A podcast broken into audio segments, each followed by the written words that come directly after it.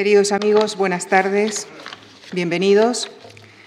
Recordarán ustedes que iniciamos este ciclo a principios de este mes, en el siglo IV a.C., con Alejandro Magno. En esta penúltima sesión nos situamos ya en el siglo XX y nos acercaremos al coronel Lorenz, más conocido como Lorenz de Arabia, de la mano del periodista Jacinto Antón, a quien agradecemos que haya aceptado esta invitación. Además de periodista, Jacinto Antón es licenciado en arte dramático. Ha desarrollado su carrera profesional en la sección de cultura del periódico El País, centrado en el análisis de temas relacionados con la arqueología, el teatro y la historia. Ha publicado los libros recopilatorios Pilotos, Caimanes y otras aventuras extraordinarias, Héroes, Aventureros y Cobardes, en el año 2013. En el año 2009 fue galardonado con el Premio Nacional de Periodismo Cultural. También colabora en el programa de radio A Vivir que son dos días en el espacio titulado El antropólogo inocente. Con Jacinto Antón seguiremos esta tarde el itinerario de un joven agente del ejército británico que se interna en la península arábiga en los preludios de la Primera Guerra Mundial. Recorreremos su actividad como arqueólogo y su recorrido posterior.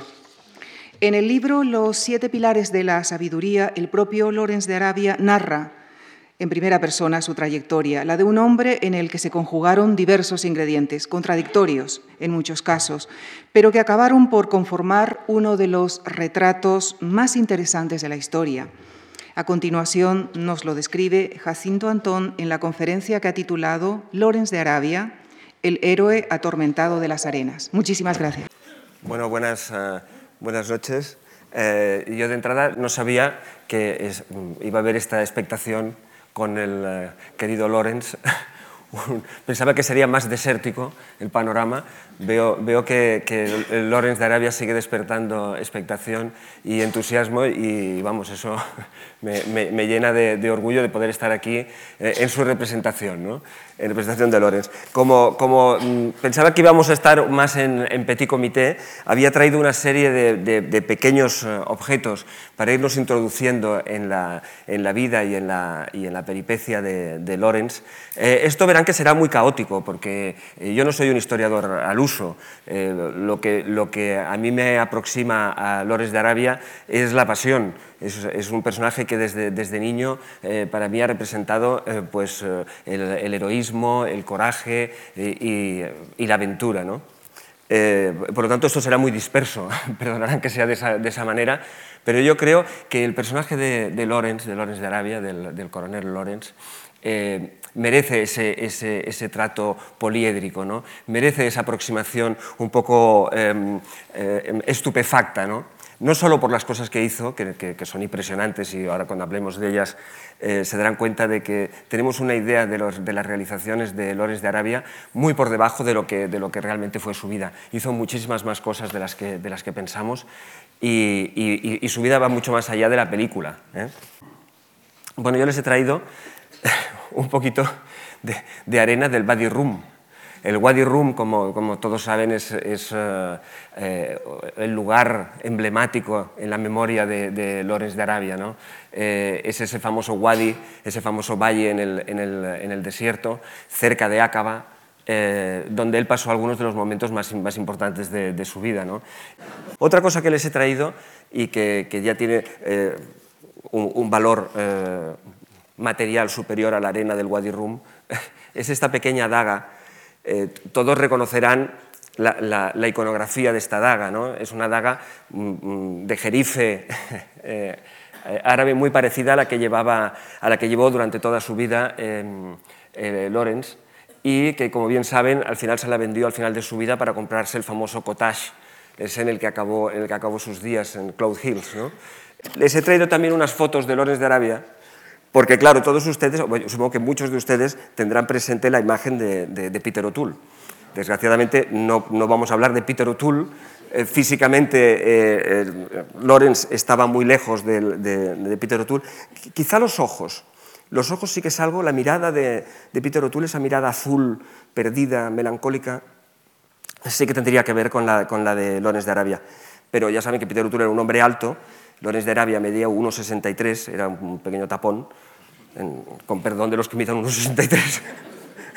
y, pesaba, pesaba, 60 y pocos kilos. También era, un hombre muy poco, muy poco eh, corpulento. Miren, aquí tienen la foto de Lorenz de Arabia con, una, daga y, el traje, que aquí lo identifica mucho con Peter O'Toole. Eh, saben eh, que, el, traje que llevaba él no, es, el que corresponde a un oficial británico, por supuesto, sino que es un traje de, guardia personal del jerife de la, de la Meca. Y, este traje pues, eh, se lo recomendó Faisal que se lo pusiera, primero porque iría mucho más cómodo en camello, lo cual eh, hay que recordarles que no le sirvió mucho porque eh, nuestro gran héroe padecía de forúnculos, supongo que debían saber, y sufría muchísimo montando. Estuvo mm, bastante parte de la época de la, de la rebelión en el desierto enfermo.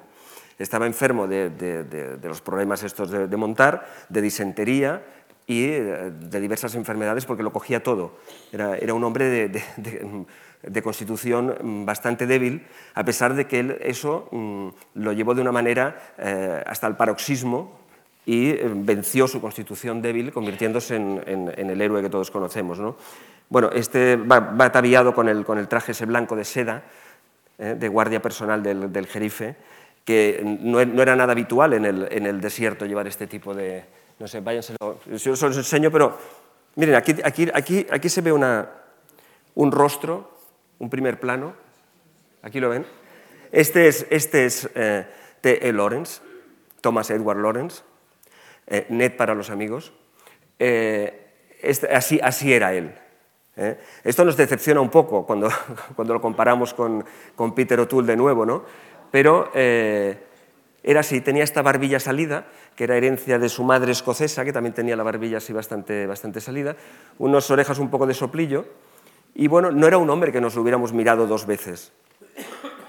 Eh, aquí les enseño, esta es una foto muy romántica, esta es una foto del, del Lorenz como queríamos, querríamos reconocerlo todos. ¿no?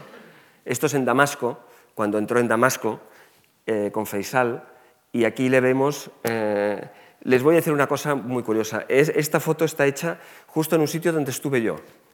En, Damasco, en este mismo sitio, yo me puse aquí y me puse un pañuelo así en la cabeza para homenajear al, coronel, Lorenz.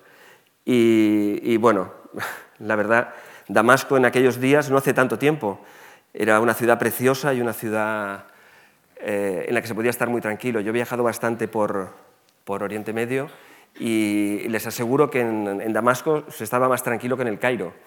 Era una ciudad muy pacífica, en la cual además eh, la gente te dejaba bastante tranquilo, lo cual es muy inusual en un, país, eh, en un país árabe, incluso en el mercado se podía estar eh, muy, muy, tranquilo. Y bueno, cuando uno ahora piensa lo que, lo que está pasando en esos lugares, la verdad es bastante, bastante escalofriante. ¿no? la, verdad es que en, Damasco hay muchos recuerdos de Lorenz todavía. Eh, recuerdo que paseando por, la ciudad llegamos a un, palacio y había una exposición de fotografías sobre Faisal y sobre, y sobre Lorenz. Y recuerdo que el guía gritó, ¡Orenz! ¿Saben? Como, como, en la, como en la película, es que siempre todos eh, no, sabían pronunciar Lorenz y decían Orenz. Y el guía, cuando el guía gritó Orenz allí en medio de Damasco, pues fue una fiesta fue maravilloso ver que todavía hay la memoria del personaje y que todavía se le valora, se le valora y se le, y, se le respeta allí a, a, Lorenz de Arabia. Les tengo que decir una cosa, en esa exposición que había, en un palacio que fue donde se asentaron eh, Faisal y, los, eh, y los, mm, el, gobierno, el, gobierno provisional árabe, cuando lo, liberaron de los turcos, eh, había una, una butaca, un pequeño trono, que era donde se había sentado Faisal cuando, cuando estuvo en la, en la, ciudad. Y cuando se despistó el guía y se despistó a la gente, yo me senté en ese, en ese trono. Es una de esas cosas fetichistas que dices, bueno, no solamente me he sentado en el trono de Faisal, sino que además difícilmente se va a volver a sentar algún europeo allí durante un buen tiempo, en, en, Damasco. Eh, fueron días muy bonitos en, en Damasco, siguiendo un poco la, las huellas de, de, de Lorenz de Arabia en los anticuarios, en un anticuario recuerdo que me intentaron vender la pistola de Lorenz de Arabia. un, revólver viejo y oxidado, que probablemente era de algún, de algún turco, y, la verdad no la compré, eh, no por el dinero, porque era, era una baratija, sino, eh, ni tampoco porque, porque pensara que no era de Lores de Arabia, porque evidentemente no era de Lores de Arabia. No la compré porque pensé lo mismo que con, el, que con, el, con la daga en el tren, que cómo me iba a llevar un revólver en la maleta desde Damasco, ¿no? que iba a ser bastante, bastante problemático. Ahora pienso que ese revólver estará en, manos de alguien allí en, Damasco. Y, bueno, ¿saben qué hay en, Damasco? ¿Cuál es la huella principal de, de Lorenz en, Damasco? Las locomotoras. En la estación principal de Damasco hay una locomotora turca de la época de, de, Lorenz de Arabia eh, aparcada en la entrada. Y todavía está con los banderines los banderines rojos y con la, eh, luna, la media luna del, del imperio turco, ¿no? de, los turcos. Y esa locomotora para mí simbolizaba todo lo que era el mundo soñado de, de, de de Arabia. ¿no? Él se cargó como, como 70 de esas locomotoras volando la, vía férrea y ya saben que le conocían como el emir dinamita. ¿no? Pues eh, eh, ver esa, ver esa locomotora allí en la, en la, estación, que vayan ustedes a saber que, dónde estará ahora esa locomotora, pues eh, fue, fue muy, muy emocionante. Luego viajamos hacia, hacia Palmira y por el desierto vas siguiendo un poco la ruta férrea. Y yo recuerdo que cada mm, X tiempo bajaba del, autocar en el, que, en el que viajábamos y me iba corriendo a ver la vía férrea y a poner el oído a ver si venía algún tren y, pensando, bueno, eh, ¿cómo era? ¿Cómo lo hacían? Eh, pues tenía que poner ahí el, artefacto explosivo eh, con la premura de que no les explotara antes de tiempo, toda esa preparación de cómo se, cómo se volaba un, un tren turco, pues ya lo saben, eso está, está en, la película y está en, en, parte de la gran leyenda de, de Lorenz de Arabia, era los ataques a las, locomotoras y a la vía ferra del Ejad, ¿no? la vía que iba desde Damasco, desde Damasco a, Medina. ¿no? Em, ya, ya, les digo que vamos así un poco, un poco dispersos, eh, hablando de, de, Lorenz de Arabia y, y de recuerdos y de, y de historias. Pero podemos empezar por el principio y, hacer marcha atrás, eh, salir de Siria, salir de Damasco e ir al nacimiento de, de, Lorenz de Arabia. Lorenz de Arabia, a mí hay una, una, frase que me gusta mucho, que él aplicaba a su camello, que decía, es fácil sentarse en el lomo, pero muy difícil entenderlo. Esto lo decía de los camellos y nosotros lo podemos aplicar muy bien al propio Lorenz de Arabia.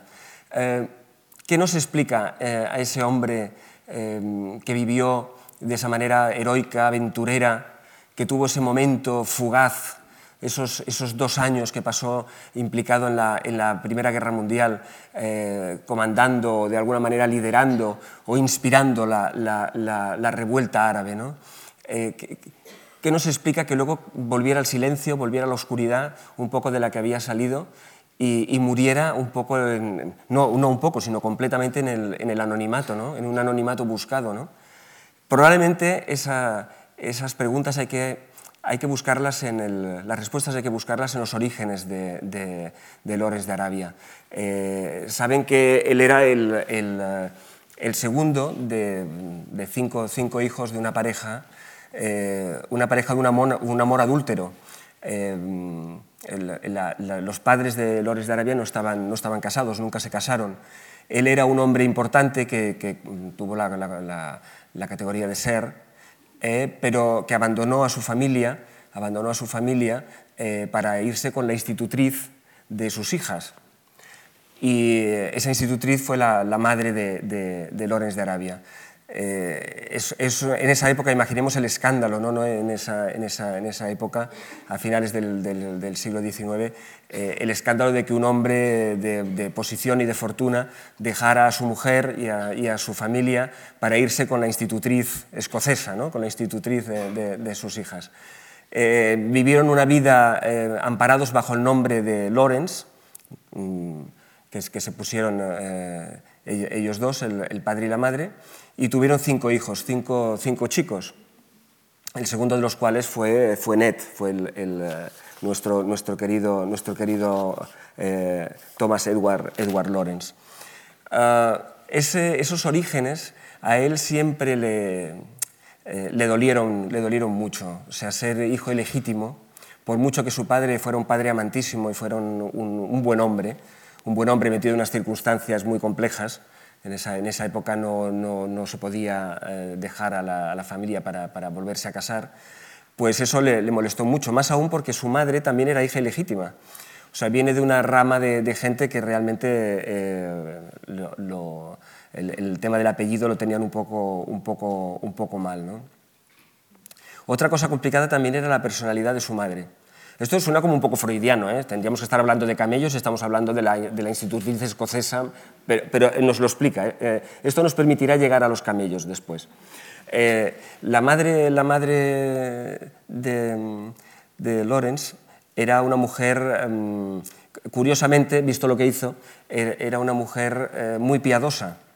Eh, de hecho, mm, prácticamente acabó sus días como misionera en China, eh, lo cual no le impidió escaparse con un hombre casado, etcétera, etcétera, etcétera. Pero em, esa frustración o esa contradicción que llevaba en su, personalidad eh, la hizo ser muy dura con los chicos, especialmente con, con Lorenz especialmente con Lorenz porque Lorenz de Arabia eh, de joven se ve que era bastante pillastre y la madre intentó meterlo en cintura utilizando todas las armas de destrucción masiva de una madre, incluidas las bufetadas. Y parece ser, hay mm, muy diferentes teorías al respecto, porque yo creo que sobre la sexualidad de, de Lorenz de Arabia se ha escrito eh, más, eh, desde luego que sobre los camellos, seguro, pero se ha escrito muchísimo sobre la, la, sexualidad de Lorenz de Arabia y a lo largo de este rato iremos eh, hablando un poco de ella y acercándonos un poco a ver esa parte más oscura de la, de la personalidad de, de, Lorenz. Bueno, pues a Lorenz lo zurraban de pequeño, y, eso eh, pues le, imprimió bastante carácter. Y eh, además em, su madre le insistía mucho en el tema de la pureza, que todos los que tengan una cierta edad eh, y hayan vivido la España franquista, como yo como lo, viví yo, saben hasta qué punto puede deformar una personalidad la insistencia en la pureza y la insistencia en todo ese tipo de cuestiones morales referidas al, a lo corporal y al, y al sexo. ¿no? Pues eh, así tenemos a este joven, a este joven muchacho lleno de, ideales y, lleno de ganas de, hacer cosas grandes, que, lee, que lee, bien, que eh, tiene, tiene una, biblioteca surtida, que va a estudiar a, Oxford, con lo cual eh, se, imprime de toda una cultura clásica y la cultura que hay que tener, y que al mismo tiempo su madre lo ha ido marcando, ves con cuidado, con, los pecados del mundo, ¿no? y al mismo tiempo lo ha castigado. Le ha castigado, ha intentado dominarle una voluntad que probablemente solo consiguió que fuera más férrea todavía, ¿no? esa, esa voluntad. Pues bueno, tenemos entonces a este joven, a este joven Lawrence, que se empieza a interesar por, por, las antigüedades, por el mundo antiguo, eh, le interesa sobre todo el mundo medieval, eh, siempre fue la, parte del caballero, de los caballeros andantes, la parte de, eh, la mitología artúrica, de las leyendas artúricas, siempre le interesó muchísimo. Y eso derivó sus intereses eh, eh, académicos por la historia medieval. Y la historia medieval fue el, lugar donde, donde empezó a estudiar en, en Oxford y se interesó mucho por los castillos medievales. Entonces, por determinadas circunstancias, eh, consiguió lo que hoy diríamos una beca para ir a estudiar al, Oriente, Oriente, Próximo y Francia a estudiar los castillos. Estuvo yendo en bicicleta por, Francia, experimentando la, soledad y la libertad, y, acabó después en, eh, eh, en, Oriente Medio viendo los, los, castillos de los cruzados en Oriente Medio. Esto fue lo que marcó mm, su destino en la forma que conocemos el destino de, de de Arabia, porque le aproximó a, Oriente Medio y le permitió ver un mundo que, en esa época, desde luego, no era, no era lo, corriente que un muchacho, un joven, lo pudiera, lo pudiera, lo pudiera ver.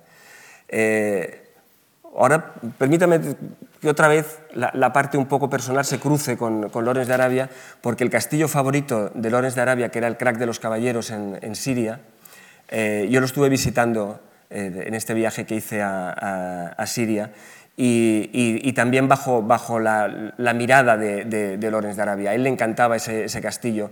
Yo no sé si, si alguno de ustedes lo ha visto alguna vez, eh, posiblemente, si no lo ha visto antes, ahora lo, tiene un poco difícil porque también está en manos está en plena guerra civil, en plena guerra civil siria, y, si lo viera ahora lo vería con agujeros porque lo han, cañoneado eh, tanto las tropas rebeldes como las tropas gubernamentales sirias. Y ese castillo es, de los lugares soñados, es un, castillo que se alza en medio de, una, montaña, de, un montículo, y, es un castillo de los hospitalarios, de los caballeros hospitalarios, y es lo que todos imaginamos de un castillo medieval, una verdadera, una verdadera maravilla. Eh, Lorenz se enamoró de ese castillo y de, hecho su tesis la dedicó a los castillos eh, cruzados en, eh, en, Oriente Medio. Él ya se fue introduciendo en este mundo. Tenía, tenía una, una gran facilidad para las lenguas. Él aprendió árabe, hablaba, hablaba árabe, hablaba diferentes dialectos también del, del, árabe. Curiosamente, lo he leído hace poco, nunca, nunca, lo, nunca lo escribió y nunca lo entendió escrito. De hecho, hay una cosa muy, muy, muy triste. Eh, todos se acuerdan de Auda, ¿no? el famoso, el famoso eh, líder árabe. Eh, que era amigo suyo, que es el, que interpreta a Anthony Quinn, para entendernos, en, la, película de Lorenz de Arabia. Ese, ese, jefe le escribió unas cartas cuando, cuando ya estaba muy mayor y, y Lorenz ya estaba retirado, y Lorenz no las podía leer porque no, no, leía el árabe, no leía el, árabe. Eso también nos, da una idea de las limitaciones ¿no? de, la, época y de la, gente. Bien, para, eh, avanzar un poco en la, vida de Lorenz de Arabia, eh, Lorenz, eh, después del estudio este de los castillos en Oriente Medio, consiguió una, beca del, del Museum de, de, Oxford para eh, incorporarse a una de las excavaciones punteras en ese momento, en una de las excavaciones arqueológicas punteras en Siria, que era en Karkemish, en el, el, el, norte de, de, Siria, cerca del al lado del Éufrates. Y se fue, a excavar, se fue a excavar allí. Imagínense qué aventura para un joven, para un joven muchacho inglés. Eh, bueno, en, realidad él era galés. era galés porque nació, nació en Gales, eh, pero para un, chico británico irse de repente a unas excavaciones en, en, Siria. Se fue allí y estuvo excavando durante, durante eh, dos años, en 1912 en 1914 estuve excavando con eh, algunos de los mejores arqueólogos eh, de, la, de, la, época eh, en, allí en, Siria. Aprendió muchas cosas, aprendió sobre todo a relacionarse con la gente. muchos de los trabajadores en las excavaciones eran beduinos y él allí trabó contacto con, con, el mundo beduino y con la, la, forma de pensar y la forma de ser que no era fácil de esa, de esa gente. ¿no? Eh, estuvo allí en Carquemis y uh, hay gente que, que, no lo, lo, ignora esto, pero él eh, hizo un salto a Egipto y estuvo excavando con, con, Petri, con uno de los grandes, de los grandes eh, egiptólogos de la, de la, época. Estuvo excavando allí con, con Petri. Luego volvió a Carquemis y, y, allí siguió su trabajo. Es en, en Carquemis, en esas excavaciones, donde se produce el encuentro con Dahum, que es un chico joven, un, uh, un beduino que trabaja en las excavaciones, un chico de 14 años, que mm, según eh, algunos sería el, único gran amor que tuvo en su vida eh, en Lorenz de Arabia. Un, chico joven, muy atractivo, muy guapo, en el que él ponía muchos de los ideales suyos sobre, la, sobre el, beduino y sobre, sobre la, raza árabe, ¿no? y que probablemente fuera el inspirador de la famosa dedicatoria de los siete pilares de la sabiduría, ¿saben? El, libro que escribió sobre, sus, eh, sobre su peripecia en, eh, en, la revuelta árabe y que tiene esa dedicatoria tan, tan maravillosa, tan, tan bonita, tan poética, eh, que está, está dedicada de una manera enigmática a, unas, a unas siglas nada más y, que serían el, el nombre de, Dahum, del, jovencito, del jovencito este. Claro, la gran pregunta es eh, hasta dónde llegaron Dahum y, y Lorenz de Arabia. Em, de nuevo hay todas las interpretaciones que se quiera. Los que apuestan porque que mm, Lorenz de Arabia fue homosexual eh, tienen muy claro que hubo una relación eh, amorosa entera, ¿no? completa con, con, con Dahum los que, y que ahora son mayoría, la gente que, piensa que su vida, en su vida el sexo fue una cosa muy sublimada y, que realmente mm, mm, fue un hombre asexuado, fue un hombre que no, nunca llegó a nada en el, en el sexo, que se mantuvo, digamos, por decirlo de una manera eh, eh, convencional, virgen toda, toda su vida, dicen que no, que fue simplemente una relación eh, platónica ideal con este, con este chico y, que, no, que no, hubo, no hubo nada más que esa inspiración platónica eh, y, basta. ¿no? Mm, lo iremos viendo un poco así, eh, esa, esa, esa historia, porque mm, no es, no es baladí la, la, la relación de, de mm, Lorenz con su propio cuerpo. Eh, mucho de lo que diferencia a Lorenz de Arabia de otros grandes personajes, de otros héroes, de otros aventureros, es esa profundidad que afecta a lo psíquico, a lo anímico, a lo espiritual. Eh, es un hombre que no, es fácil de entender y, que a veces mm, observamos en él unas profundidades que no son las típicas de un aventurero convencional, ¿no? de, un, de un héroe convencional. Por eso escribió Los siete pilares de la sabiduría eh, yo no sé cuántos de ustedes han, podido, han leído los siete pilares de la sabiduría, o se han acercado a ellos, o los han, ojeado ese, libro. Eh, quien espere encontrar un relato eh, aventurero convencional de, la, revuelta árabe, una historia de aventuras, como podían haber escrito otros, héroes, otros aventureros, se va a asombrar mucho. Y yo les digo, yo es un libro que lo tengo en la, en la, cabecera, de, en la cabecera de mi cama, en la mesita de noche lo tengo. Es un libro que lo, lo, lo, releo continuamente y siempre me sorprende que un hombre de acción, como era, como era de Arabia, un hombre que, mm, no lo olvidemos, fue el detonador de la, de la, revuelta, de la revuelta árabe, fue el hombre que consiguió que Faisal y que los, eh, y los, que los árabes eh, eh, lucharan para liberarse del yugo, del yugo, del yugo de los turcos. Eh, a mí me sorprende que alguien así, que estuvo disparando su revólver subido en un camello, sea capaz de escribir un libro de esa profundidad y de esa belleza, porque la, la palabra que mejor define los siete pilares de la sabiduría es belleza. Es, una, hay unas descripciones, unas frases eh, es, un, libro realmente maravilloso. Yo les animo que si no lo han leído o siempre han pensado que era, que era un libro mm, en el que se basó la película, digamos, pues eh, les animo a que lo lean y descubran una de, creo que es de las obras maestras del, siglo XX, ¿no? de, la, literatura del siglo XX con, con, mayúscula. Si además pensamos que ese libro, Los siete pilares de la sabiduría, eh, eh Lorenz de Arabia no lo escribió una vez, sino tres veces, porque resulta que el manuscrito lo perdió en una estación de tren. El manuscrito de, ese libro, mm, Los siete pilares de la sabiduría, es un libro de estas características, es un, buen tocho, digamos. Eh, el manuscrito lo perdió en una estación de tren y entonces, de la nada, sin notas ni nada, volvió a escribirlo. Y cuando lo acabó, pensó que no le había salido bien y lo quemó. Y lo volvió a escribir por tercera vez. Y el resultado es eh, este, este libro que tiene momentos majestuosos. Yo cuando oigo el, el arranque de la, de la, película, de la película de Lorenz de Arabia, ¿se, se, acuerdan? No? Cuando llegan con los camellos, con esa, esa, esa, banda sonora majestuosa.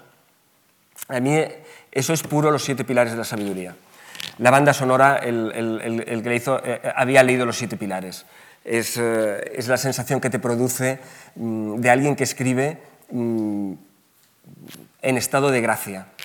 Y mientras tanto, al mismo tiempo, está luchando con los forúnculos, como les he explicado antes, con cosas tan humillantes y tan, y tan eh, humanas como eso, con el frío, con el calor, por supuesto, con el calor del, desierto, con el hambre y con el miedo. Porque una de las cosas que a mí me aproxima más personalmente a, a Lorenz de Arabia, y perdonen la comparación, es eh, que era un hombre que tenía miedo. Era un hombre que no, no era el típico, el típico héroe arrojado, el típico hombre eh, de acción que, que, se lanza a la aventura eh, inconscientemente. Era, era, un hombre muy consciente de sus, de sus limitaciones, era un hombre con pesadillas, era un hombre para el que morir y matar y el dolor era, eran palabras mayores. Y todo eso se, nota en, los siete, pilares de la, sabiduría. Uh, retomemos un, instante el hilo, si quieren. Lo habíamos dejado a, a Lorenz, al joven Lorenz, lo habíamos dejado en las excavaciones en Karkemish, en Siria. Eh, de repente eh, se empiezan a complicar la situación internacional. Mm, parece claro que va a haber una guerra, una guerra con, con Alemania. Eh, y, y mm, Lorenz es seducido por, por los servicios de inteligencia británicos para realizar ciertas tareas de espionaje geográfico en la zona que él conoce también de Oriente, de Oriente Medio. ¿Hasta qué punto esas tareas de espionaje eh, eran espionaje con mayúsculas o simplemente tareas mm, más rutinarias geográficas? Es difícil de precisar, porque realmente eh, los servicios secretos tienen eso, que son secretos, ¿no? Pero parece que recorrió bastante trozo del Sinaí y de, algunas, de algunos lugares estratégicos muy importantes turcos, bajo la apariencia de arqueólogo y de estudioso, y pasó informes a los, a los, británicos. Eso explicaría, él estuvo en Aqaba, por ejemplo, estuvo en Aqaba como, como arqueólogo. Eso explicaría mm, después la capacidad que tuvo de moverse por, el, por, por todos esos sitios al frente de la, de la, de la revuelta, de la revuelta árabe. ¿no? Eh, cuando empieza la, Primera Guerra Mundial, eh, eh, Lorenz intenta, intenta enrolarse, parece ser que no, no lo aceptaron digamos, para, Mm, para el frente eh, convencional por la estatura y por, su salud que no parecía mm, muy buena y acabó en, eh, las oficinas del Cairo eh, en un trabajo de tipo, de tipo más bien burocrático, trazando mapas y, y utilizando sus conocimientos sobre el terreno para, la, para las fuentes de inteligencia eh, británicas. Recordemos que dos de los hermanos de, de Lawrence de Arabia, dos de los cinco hermanos eh, Lawrence, murieron en, en, el, eh, en, las trincheras, murieron en la, en la, Primera Guerra Mundial. Esto también, él quería mucho a sus hermanos. Yo a veces cuando pienso en los hermanos Lawrence pienso en los Jest, pienso en los famosos eh, hermanos de, de Boyest, ¿no? de la película Boyest y de la novela Boyest de Green, ¿no? Eh, esos um, jóvenes británicos llenos de ideales y con ganas de aventuras y que hacen, hacen entierros vikingos en, en, en el estanque de, casa y que luego fueron a hacer la guerra de verdad. ¿no? Y, y, y, murieron. Dos de los hermanos murieron y esto probablemente también tiene que ver con la, la melancolía y, la, la, profundidad del, del, del, dolor existencial de, de Lorenz de Arabia. Eh, en fin, él estaba en, el Cairo y del Cairo es cuando eh, sale la idea de utilizar eh, a, los, árabes, utilizarlos contra los turcos. Hagamos una pequeña pincelada de la Primera Guerra Mundial. A veces nos olvidamos que, que, que Lorenz de Arabia, toda su parte guerrera, la vive en el marco de la Primera Guerra Mundial.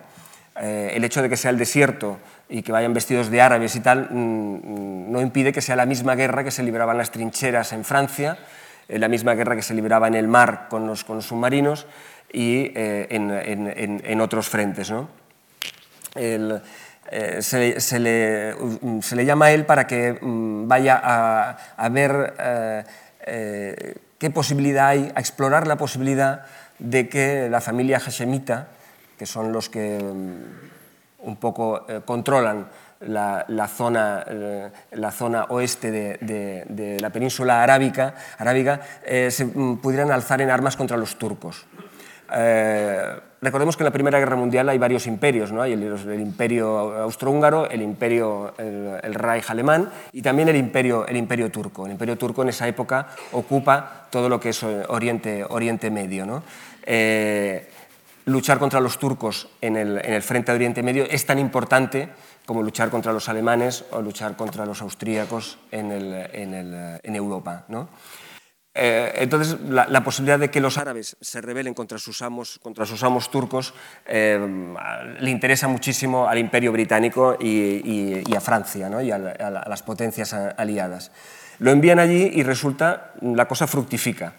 El joven eh, arqueólogo bajito se, revela de repente como un gran hombre de acción. Eh, se pone al servicio de, Faisal, estudia los posibles candidatos a dirigir la revuelta árabe y apuesta por Faisal con muy buena, con muy buena eh, cabeza. Faisal, todos se, acordarán, es Alec Guinness en la, película de, eh, en la famosa película de Hollywood. Y les voy a decir una cosa, un, pequeño detalle curioso, porque la, vida de, de está llena de esas, de esas cosas. Alec Guinness hizo de Lores de Arabia antes de la película en una obra de teatro en, Londres, hizo de, de, de Arabia en una, producción teatral justo un año antes de que lo cogieran para hacer de Faisal en la película de, de, Lorenz, de, de Arabia. Es eh, una anécdota divertida, como, muchas de las que tienen que ver con la, película. La, gran pregunta es si la película mm, responde o no a, lo que fue la vida de Lorenz de Arabia. Mm, de entrada, tenemos que decir que explicar la vida de alguien en dos horas y media es bastante difícil, en una hora ni les digo, pero eh, la película hace lo que puede y desde luego lo que no se puede negar es que la, épica de Lorenz de Arabia y, ese trasfondo atormentado consigue transmitirnoslo bastante bien, igual que la majestuosidad de los paisajes y eh, lo que fue un poco la guerra, la guerra en, el, desierto. Tiene muchos fallos la película. Eh, de hecho, Mm, Lorenz era muchísimo más complicado y Lorenz sobre todo tuvo un antes y un después de la revuelta árabe. La revuelta árabe en realidad ocupó eh, dos años de, eh, de, su vida y hubo un, antes de los que les he estado hablando ya y, luego hubo un, después bastante, bastante, largo, bastante largo también ¿no? en la vida de Lorenz de Arabia. Pero la película tiene algunas cosas que nos sorprendería a, los que no, eh, no, estén al corriente de la vida de Lorenz les sorprenderá saberlo. Por ejemplo, es cierto que mm, mató a un hombre de su propia, de su propia mano eh, para impedir una reyerta de sangre entre sus beduinos, Uh, hubo uh, uno de los grandes problemas de dirigir a los beduinos es que eran gente que no estaba muy acostumbrada a, a, a ir juntos todos. ¿no? Había unas disensiones tribales, había un montón de tribus entre los, entre los beduinos y estaban todas a, matarse entre, entre, entre, ellos. Unirlos para crear un, un ejército para luchar contra los turcos fue una, cosa complicadísima, complicadísima y que a veces iba para adelante y otras veces iba para atrás. Hay que decir que eh, en eso no solamente intervino el orgullo beduino y las ganas de guerra de los beduinos y las ganas de independencia de algunos de ellos y las ganas de, mm, sacudirse el yugo turco de algunos de ellos, sino mm, sobre todo mucho el oro británico. Eh, hay momentos, y lo explica Lorenz en, Los Siete Pilares, en que él iba eh, montado en el camello con 50 kilos de oro encima. 50 kilos de oro que iban dedicados a sobornar a, determinadas tribus para que se unieran a la revuelta. Si no había dinero, los, beduinos no luchaban, o no luchaban todos. Eh, eso es, importante saberlo para ver en qué, en qué mundo se movía Lorenz de Arabia cuando estaba, cuando estaba en, en Arabia. ¿no? Pues bien, entre ellos había muchas reyertas de, sangre. Si un beduino mataba a otro, eh, estaban obligados eh, los familiares a, cobrar la deuda de, una deuda de sangre. Eh, era, imposible pararlo eso. Y en un momento determinado, cuando en, su grupo, en sus tropas, uno de, los, de una tribu mata a otro, Lorenz se ve obligado a matar él ejecutar él al, asesino para impedir la cadena de venganzas de sangre que habría en, el, grupo. Y lo hace eh, con la mano temblorosa y mm, ahí es curioso porque con muchos héroes no nos podemos poner en su lugar.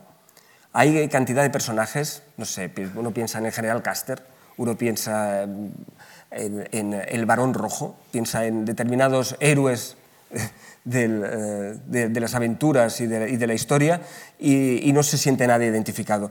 Pero con Loren sí que nos podemos sentir identificados. Nos podemos sentir identificados porque es un hombre que escribe, es un hombre que tiene sensibilidad, es un hombre que, ama la poesía, es un hombre que se hace amigo de, literatos y de escritores, eh, es un hombre que tiene una gran, una gran sensibilidad. Eh, En ese caso nosotros nos podemos imaginar sosteniendo el revólver eh, eh, y disparando contra alguien para evitar un, mal mayor. O, podemos imaginar que no lo hacemos, pero podemos entender el dilema de, de, Lorenz en ese caso. Otra de las escenas eh, que aparecen en la película, que son verdad también, es que cuando atravesaron el desierto del Nefut, se acordarán todos, esa, idea loca que se le ocurre a, a Lorenz, que es que para conquistar Aqaba, que es el puerto en el Mar Rojo que tienen los turcos, es mejor eh, ir por detrás a través del desierto, que nadie los va a esperar que lleguen por allí y acaba está desarmada, que ir con, una flota por delante porque están los cañones. ¿no? Entonces, cuando va por detrás por el desierto del Nefut, uno de los, después de una travesía eh, horrorosa mm, por uno de los lugares más terribles del, planeta, eh, uno de, de sus hombres se cae del camello y llega al camello solo. Y entonces eh, decide ir a buscarlo. Eso que aparece en la película es cierto. Lorenz cogió el camello y se volvió a ir otra vez, forúnculos y todo, se volvió a ir otra vez a buscar al hombre que había caído del, camello. Y lo encontró. Eh, también hay que decir que llevaba una brújula de aceite, que era, de los pocos que sabían, orientarse en, el, en el, desierto. Una de las ventajas de haber sido arqueólogo y de conocer muy bien la topografía de los lugares lo recoge y lo, y lo devuelve al, al, grupo, con lo cual todo el mundo saluda a, a Lorenz. Mm, eh, los beduinos en esto, mm, si se cae alguien del camello, mm, que se fastidie, pero si tú lo recoges y lo traes, es una heroicidad realmente. Y, lo, y le aplauden y él se incorpora, consigue incorporarse muy bien al, al, grupo con eso. Lo que no es verdad es lo de la película, que mezclaba los dos casos, que el hombre que caía del camello es al que luego él tenía que matar. Eso, eso era una licencia dramática que no está mal vista, pero que no, realmente no sucedió, no sucedió así en el caso, en el caso de Lorenz. Son dos personajes, dos personajes eh, eh, distintos.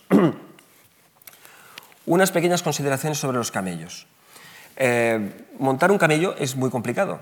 Todos los que lo hayan probado alguna vez saben la dificultad que son unas bestias insanas y son unos animales muy especiales, muy testarudos.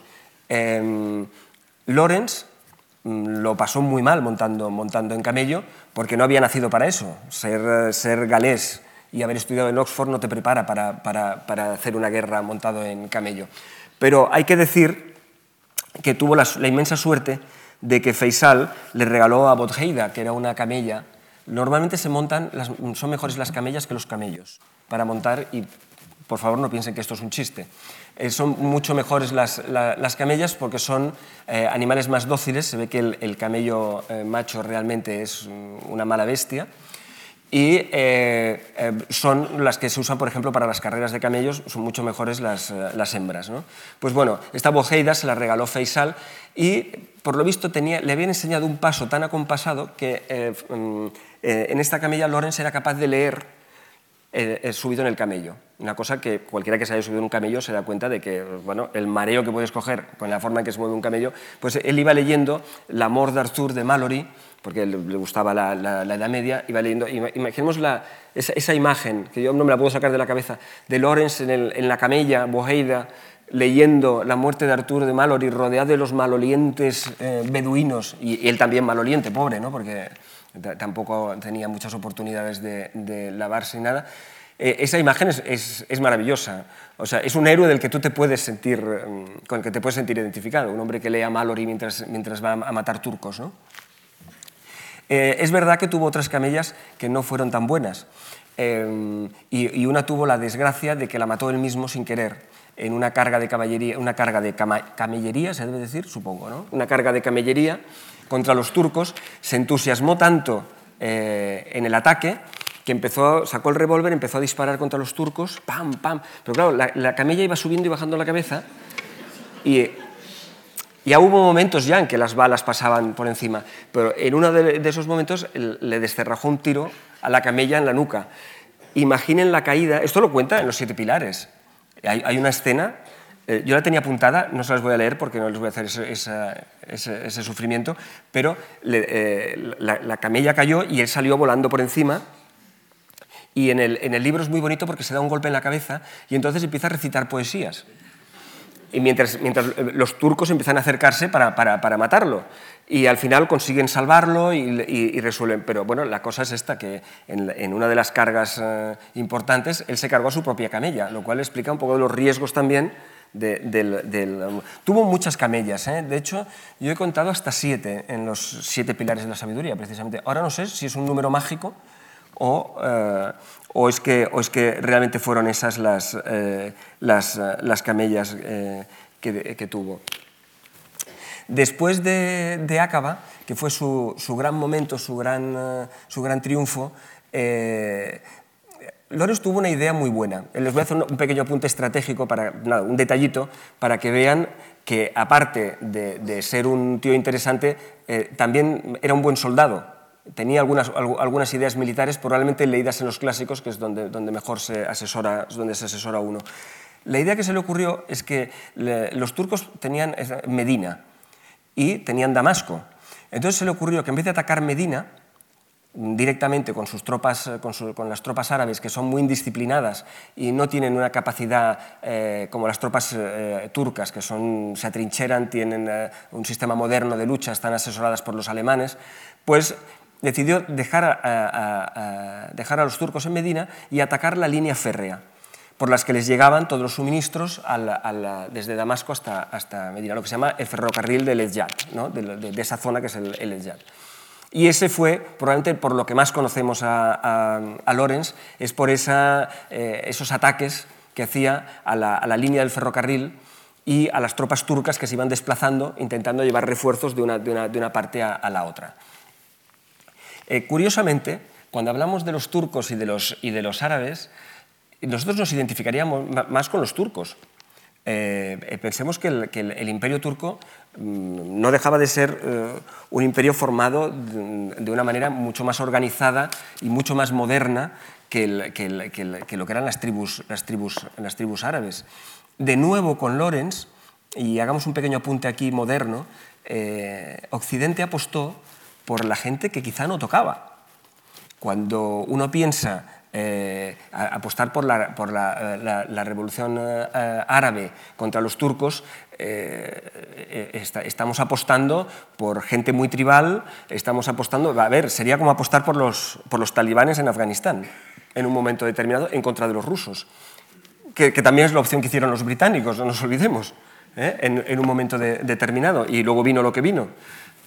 Eh, hay una lectura geopolítica de toda la, la la aventura de, de Lorenz de Arabia, que nos da mucho para reflexionar en estos, en estos momentos. En estos momentos. Eh, ¿Qué pasó al final? De toda la aventura de, de Lorenz de Arabia, si nos saltamos algunas etapas intermedias, como fue la constitución de la monarquía en Irak, eh, y nos saltamos eh, algunos hechos eh, así, lo que vino fue el ascenso de la Casa de Saud, el, ascenso de la Casa Saudí yo no diría que, allí lo hiciéramos muy bien. ¿no? Eh, al, al, final, quien se quedó Arabia fue eh, los árabes, los, Arabia Saudí, con todo el seguimiento del wahabismo y todo el fanatismo que, que, ha tenido. Eh, ¿Qué hubiera pasado de, haber mantenido el, el imperio turco? Claro, eso sí que suena a ser un poco nostálgico, ¿no? apostar por el imperio turco, pero eh, eh, probablemente mm, la apuesta que se hizo en ese momento, que hizo, que hizo Gran Bretaña y que hicieron los aliados por, por, los, por los, árabes, eh, fue una, una, apuesta bastante arriesgada. Digamos, de todas formas, que los uh, Gran Bretaña, los aliados, no tenían, mm, vamos, ninguna intención de cumplir las promesas que le hicieron a los, a los árabes las promesas de independencia. La idea era usemos a los, a los árabes para sacarnos encima a los turcos y luego mmm, nosotros ya reorganizaremos Oriente Medio como, como, como, como hicieron y nos quedaremos eh, lo que nos interese. Eh, esta es una de las bases de la gran tragedia de Lorenz, de Lorenz de Arabia. Lorenz de Arabia mmm, se empeñó en una lucha eh, a favor de una gente a la que sabía que desde el primer momento que estaba traicionando. Eh, si juntamos su sexualidad compleja, eh, que su madre le pegaba, eh, su vida, mm, los problemas de ser eh, hijo ilegítimo, y lo juntamos a la sensación de traición que le inspiró su apoyo a la, revuelta árabe. Él sabía, él estaba enviando, enviando a la gente a morir, a los árabes a morir, a los árabes de las tribus, diciéndoles mentiras diciéndoles que mm, seréis libres, eh, Gran Bretaña os dará y Francia os darán después unos reinos para, administrar vosotros mm, los, árabes y, desde el principio él sabía que eso no iba a ser así. Él sabía que el mundo colonial no funcionaba así. Y ese, esa mm, ruptura interior entre las promesas que hacía, lo que estaba obligando a hacer a la, gente y lo, que sabía que iba a pasar de verdad, le amargó toda su vida. De hecho, cuando acaba la, cuando acaba la, Primera Guerra Mundial, cuando los, eh, los, árabes conquistan, cuando árabes e ingleses conquistan Damasco, eh, a Faisal se le pone en el trono de Damasco durante una época, pero después se le saca de allí, se lo quedan los franceses, Siria. Eh, Lorenz siente un profundo asco de sí mismo, un asco de sí mismo que es metafórico ¿no? en, muchos, en, muchos, aspectos. Es el, traidor, el hombre que ha traicionado a sus amigos, el hombre que ha sudado, ha combatido eh, junto a una gente a la que después ha, traicionado y, eso le amarga, le amarga el resto de, su, de su, existencia. Em, es, difícil, es difícil saber eh, si, todo eso... Eh, ¿qué, hubiera, ¿Qué hubiera sido de Lorenz? Saben que Lorenz murió en un accidente. Un accidente del, que se ha dicho que, pudo haber alguna mano negra, que pudo haber sido eh, algún tipo de, atentado. en realidad lo que sabemos es que, es que se mató un accidente de moto y que, que no, no, hay, nada más que la casualidad en, eso, en, ese, en ese accidente. Es verdad que murió en, el, en 1935, eh, en una época en que el mundo se, se dirigía ya a la, Segunda Guerra Mundial, en, en, un mundo en el que el nazismo eh, estaba ya, los fascismos estaban ya en auge, y qué hubiera sido eh, de Lores de Arabia de, no haberse matado en, el, accidente, en ese accidente de, de moto.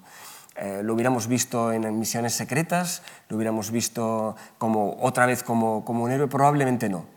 Eh, Lores de Arabia tuvo suficiente con, con, lo de, con lo de eh, Arabia, con la revuelta árabe, y a partir de entonces lo único que quiso fue desaparecer.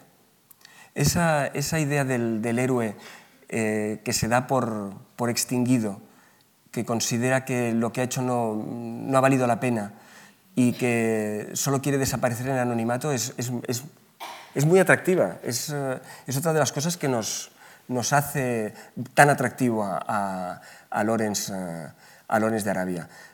De hecho, mm, es posible que, que, él hubiera pasado mucho más desapercibido en la historia de lo que lo pasó, de no ser por ese personaje eh, que es Lowell Thomas, que es un periodista americano. Los periodistas a veces estamos ahí para, para hacer cosas, eh, cosas buenas, en este caso para mm, darle todo el valor que tuvo a, a, Lorenz de Arabia.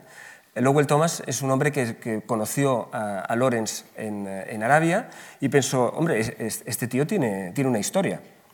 Y se dedicó a hacer eh, publicidad y propaganda de, de Lorenz después de la guerra, hasta tal punto de que lo convirtió en un astro.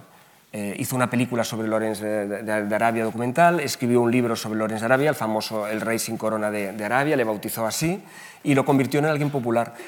Pero curiosamente Lorenz de Arabia mm, lo que quería era todo lo contrario, era desaparecer. Eh, Lorenz cuando, cuando volvió a Inglaterra después de la conferencia de París en la que intervino y cuando les he dicho que hay cosas que no se han explicado suficientemente de Lorenz de Arabia, una es su lucha política. Lorenz en la conferencia de París, la conferencia que, mm, marcó el mundo después de la Primera Guerra Mundial, influyó mucho. Y luego después eh, fue colaborador de Churchill y eh, ayudó a redibujar y rediseñar el mapa de Oriente Medio y consiguió algunas cosas buenas. Consiguió, por ejemplo, que le dieran a Faisal el, trono de, Irak. Pero luego desapareció, luego decidió eh, hundirse en el anonimato y se apuntó como, como soldado raso, con un nombre, con un nombre supuesto, eh, en el ejército. Lo único que quería era que nadie supiera quién era él y llevar una vida, una vida un poco embrutecedora, de, soldado raso, y olvidarse de todo lo que había sido todo esto había una cierta contradicción porque no paraba de escribir cartas mientras tanto. Eh, Lorenz fue un gran grafómano y estuvo en correspondencia con, algunas de las personas más interesantes de, su, época, hombres y, y, mujeres. Y en sus cartas, que es la otra gran, la otra gran producción literaria de Lorenz, son sus cartas. Tenemos en Los siete pilares de la sabiduría un librito abreviado que hizo, que es La revuelta en el desierto, que es una especie de eh, los siete pilares sin eh, la filosofía y sin la estética. ¿no? Y luego escribió un libro que se llama El Crisol, que es un libro extraño de sus experiencias después de la guerra, muy personal, y después miles de cartas miles de cartas, se, eh, carteaba con muchísima gente y en esas cartas encontramos algunas de las cosas más interesantes sobre la personalidad de, de, de Lorenz de Arabia. Entre otras cosas encontramos eh, muchas consideraciones sobre, sobre el sexo, y muchas consideraciones sobre el amor, por ejemplo. Él consideraba que no estaba hecho para, para, el amor, para el amor mm, sentimental, nunca tuvo eh, relación con, con, las mujeres, no entendía muy bien a las mujeres, eh, era un mundo que le era, que le era eh, ajeno. Yo supongo que después de lo de su madre también mm, puso pro hacia, otros, hacia otros horizontes. Y en, en, las cartas encontramos que tenía correspondencia también con algunas, con algunas mujeres y le explicaba cosas mm, sobre, sobre sus preferencias y sobre sus muy reveladoras de, él. El problema que tenemos con Lorenz de Arabia es que era un mitómano eh, por un lado quería desaparecer, pero por otro lado tenía un... Eh, ¿Quién fue? Fue Malraux, que dijo que de los siete pecados capitales, Lorenz de Arabia solo tenía uno, que era el orgullo. Entonces ese orgullo él lo intentaba tapar desapareciendo, lo intentaba tapar también con, con, eh, con masoquismo, ¿no? con, hiriéndose, haciéndose daño. no sé si saben que durante la, segunda época de su vida, cuando ya estaba en Inglaterra, eh, le pagaba a un, tipo, a un tipo infame, para que le pegara, eh, lo azotara con un, con un, látigo. Y es unas, unas actividades que están, eh, están documentadas, o sea, sabemos de cierto que, que, este, este hombre a un, a un escocés, un escocés le, pagaba para que le, le, Ahora pienso era escocés, también quizá ahí tenemos que ver alguna cosa que tenga que ver con, con el recuerdo de su madre. ¿no? Pues hacía que le pegara latigazos y lo hacía sangrar. Y, y, bueno, le pegaba, le pegaba en las nalgas, o sea, no en la espalda, sino en las nalgas. O sea, era una, una actividad de, de, orden bastante, bastante sexual. ¿no? Mm, todos estos desórdenes eh, psicológicos que, que, padecía Lorenz de Arabia, eh, hay una tipología, ¿no? esto que te guste que te azoten, pues es una tipología eh, psicológica. ¿no? Em, se, le suele, se le suele remontar en parte a los azotes de su madre, pero sobre todo a una experiencia que tuvo, que es uno de los momentos fundamentales en la historia de Lorenz de Arabia, una experiencia traumática que tuvo durante la revuelta árabe en Dera, en, eh, eh, en, una, eh, en una, ciudad árabe que estaba ocupada por los turcos. un día Lorenz de Arabia se fue a investigar, a hacer labores de, de, espionaje a esa, a esa, ciudad. Se fue solo, se disfrazó de circasiano, de, de, de árabe, y se fue a, a la ciudad esta para ver cómo, cuáles son sus defensas para luego atacar con sus, con sus, con sus tropas. ¿no? Tuvo la mala pata de que un sargento turco lo cogió por el cuello y eh, le dijo, ven conmigo. Él pensó, primero, que es que lo habían descubierto, que habían descubierto que era Lorenz de Arabia. A Lorenz de Arabia le pusieron precio a su cabeza a los turcos mmm, por una, unas sumas bastante elevadas, vivo o, o, muerto. Pensó que lo habían descubierto, pero resulta que el sargento este lo llevó ante el Bey. El Bey era la, la autoridad militar mayor en la, en la ciudad, que tenía mmm, deseo de chicos. Y bueno, lo llevó al, al, al bey turco y, y, el bey lo hizo desnudarse eh, con obvios propósitos sexuales y eh, Lorenz se, se, resistió y entonces lo sometieron a una dosis de latigazos bastante importante e incluso le atravesaron eh, el costado con una bayoneta eh, y él eh, experimentó una reacción um, muy ambivalente con respecto a ese, a ese castigo, a esa, esa, tortura. Por un lado le dolió y le horrorizó, y por el otro lado eh, las eh, descripciones que él hace en los siete pilares de la sabiduría eh, sobre, esa, sobre esa, experiencia mm, son claramente em, el, relato de un orgasmo. Está, está, bastante claro em, para que el, bey, bey turco sodomizó a Lorenz de Arabia, y eh, lo, volvieron a someter a azotes y al final lo, tiraron, lo dejaron tirado en una calle sangrando y consiguió él volver a, las filas eh, eh, con, sus compañeros y salvó la vida. ¿no? Pero desde entonces sufrió este tipo de desórdenes que son los que luego reaparecieron al, acabar, al acabar la guerra. En Los siete pilares de la sabiduría, él utiliza unas frases muy reveladoras sobre ese episodio. Dice, eh, se, destruyó la ciudadela de mi integridad. Eh, es, bastante elocuente y lo explica bastante con pelos y, señales todo el episodio de la violación por parte, la violación masculina ¿no? por parte de los turcos. Ese episodio de Dera ha dado muchísimo que hablar y, se ha investigado. Hay gente que ha dicho que no ocurrió de verdad, que lo fabuló. Eh, haya ocurrido, parece, parece bastante claro que sí que ocurrió. No hay mentiras tan grandes en los siete pilares de la sabiduría. Parece que sí que ocurrió. Pero incluso de no haber ocurrido, el eh, explicar una historia así indica un cierto, uh, un cierto, una cierta ambivalencia ¿no? con respecto a, a, este tipo, a este tipo de cosas. Ese es uno de los episodios eh, más oscuros de la historia de Lawrence. El eh, otro episodio es, eh, también lo recordarán porque aparecía en la película, el tema de Dera está muy velado, pero hay otro episodio que aparece en la película que es la, la, masacre que, hacen de un, de un grupo, de, un, contingente turco. resulta que los turcos estaban retrocediendo ya al final de la, de la, de la guerra, estaban retrocediendo hacia Damasco eh, los turcos y los árabes lanzaron una carga contra, contra ellos. Los turcos al retroceder habían ido violando mujeres, matando, matando árabes y los, los árabes estaban calientes y tenían eh, ganas de venganza. Y um, Lorenz de Arabia los dejó muy sueltos eh, en, esa, en, esa, en, esa, batalla final y fue atroz. mataron a montones de turcos, a turcos que se rendían eh, cuando pensamos en Auda, eh, en Anthony Quinn, en la película, eh, un hombre que nos, nos, cae muy, muy, simpático, hay que recordar que Auda, aparte de haberse casado unas 30 veces, era un hombre que había matado por su propia mano a 75 hombres. el mundo de los beduinos era un mundo muy duro, como ya, ya, ya hemos dicho. Y cuando los dejabas sueltos, y cuando se trataba de vengarse o se trataba de una razzia eh, salvaje, eran, eran capaces de, de, auténticas atrocidades.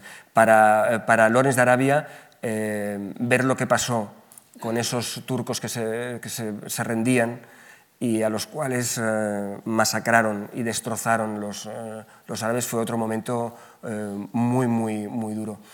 Una de las cosas más, que, más llama la atención de, de Lorenz de Arabia es pensar que era, un, espíritu, era un espíritu puro, Lorenz, eh, eh, de Arabia. Era, era un hombre que dedicó, toda su vida estaba consagrada a, permanecer, a permanecer incólume ante el mundo. Yo, cuando lo, cuando lo veo, creo que, hay cosas que las entiendo de, él.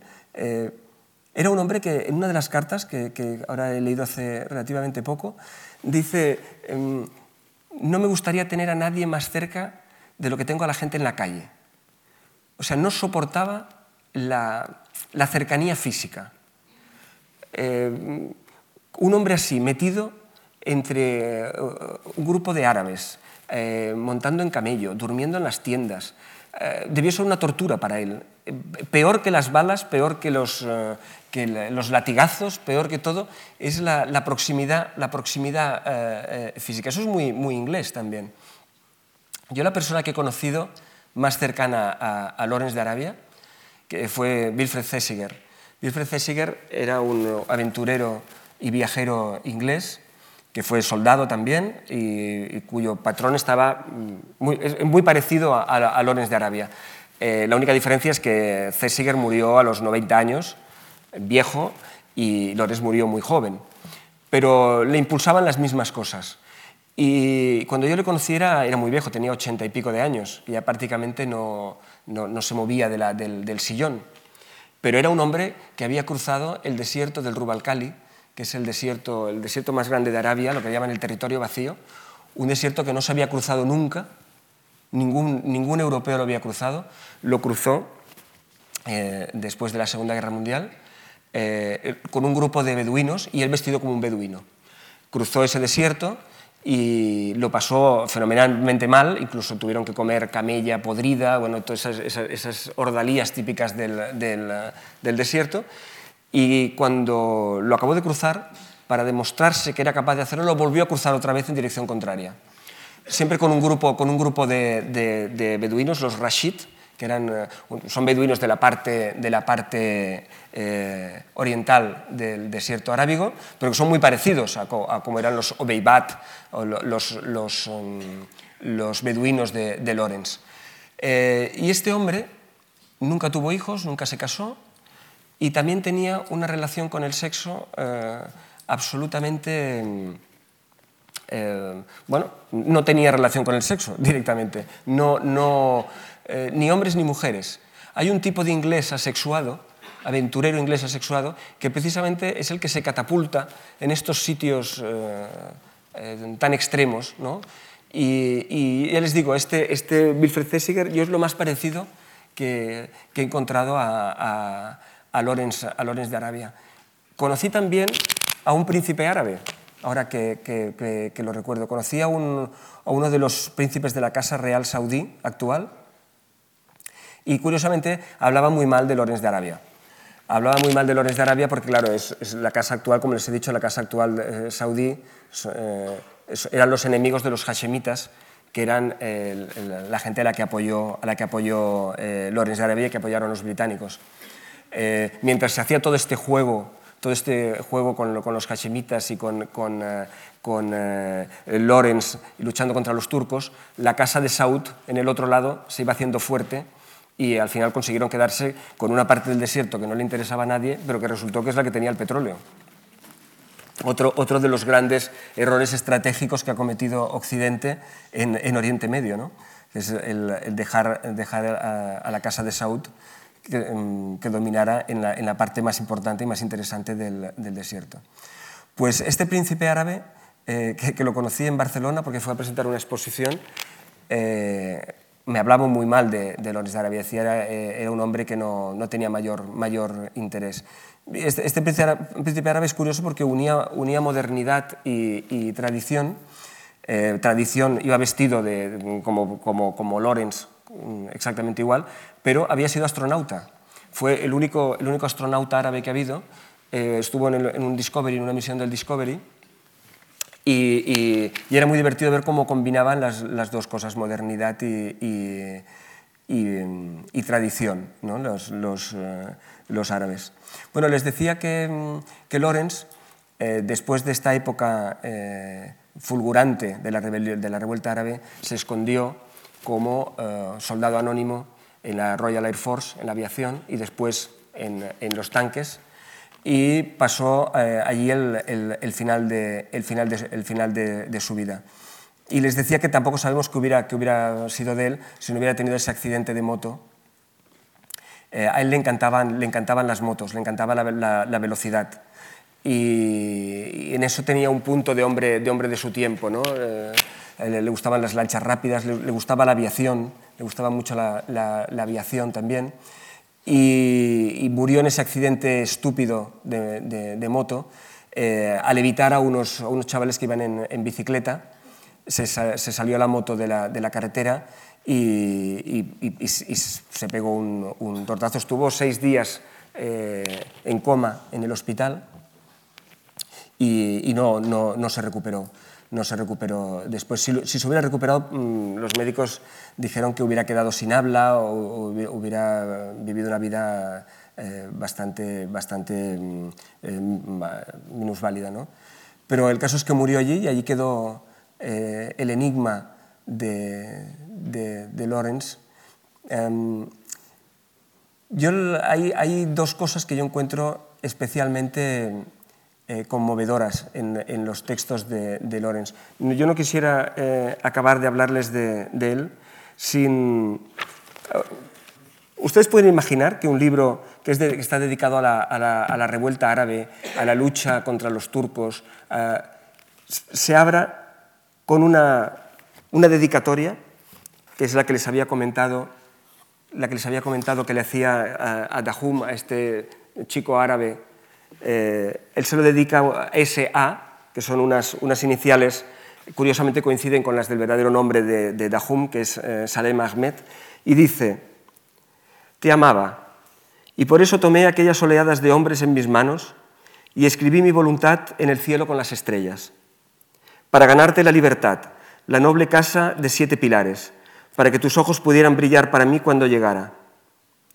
La muerte era mi sirviente en el camino hasta que estuvimos cerca y te vio esperando, cuando sonreíste y con lastimosa envidia se me adelantó y te llevó aparte a su quietud. Esto es un libro de guerra, esto es el libro de un héroe, de un aventurero eh, usual. Hay otra, hay otra parte que yo creo, si esa parte va dedicada a Dahum, a su amante árabe, esa, dedicatoria, hay otra parte que yo creo que está dedicada a, todos nosotros. Eh, hay otra pseudo dedicatoria que dice es, un párrafo del principio de, los siete pilares, que dice, dice lo siguiente. Dice, todos los hombres sueñan, pero no igualmente.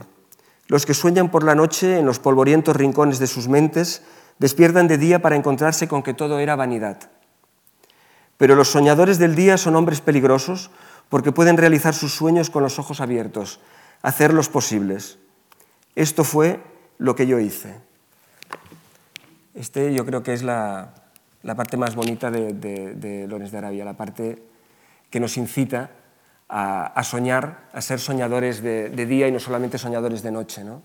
Él eh, soñó con, eh, ser alguien, con eh, sobreponerse a todas sus limitaciones. Era un hombre que no había nacido para ser un héroe, y ni había nacido para pasar a la historia, ni había nacido para hacer algo grande y sin embargo, pasando por encima de todas sus limitaciones físicas, eh, psicológicas, alguien diría incluso espirituales, pues consiguió pues, que estemos todos aquí esta noche, por ejemplo, ¿no?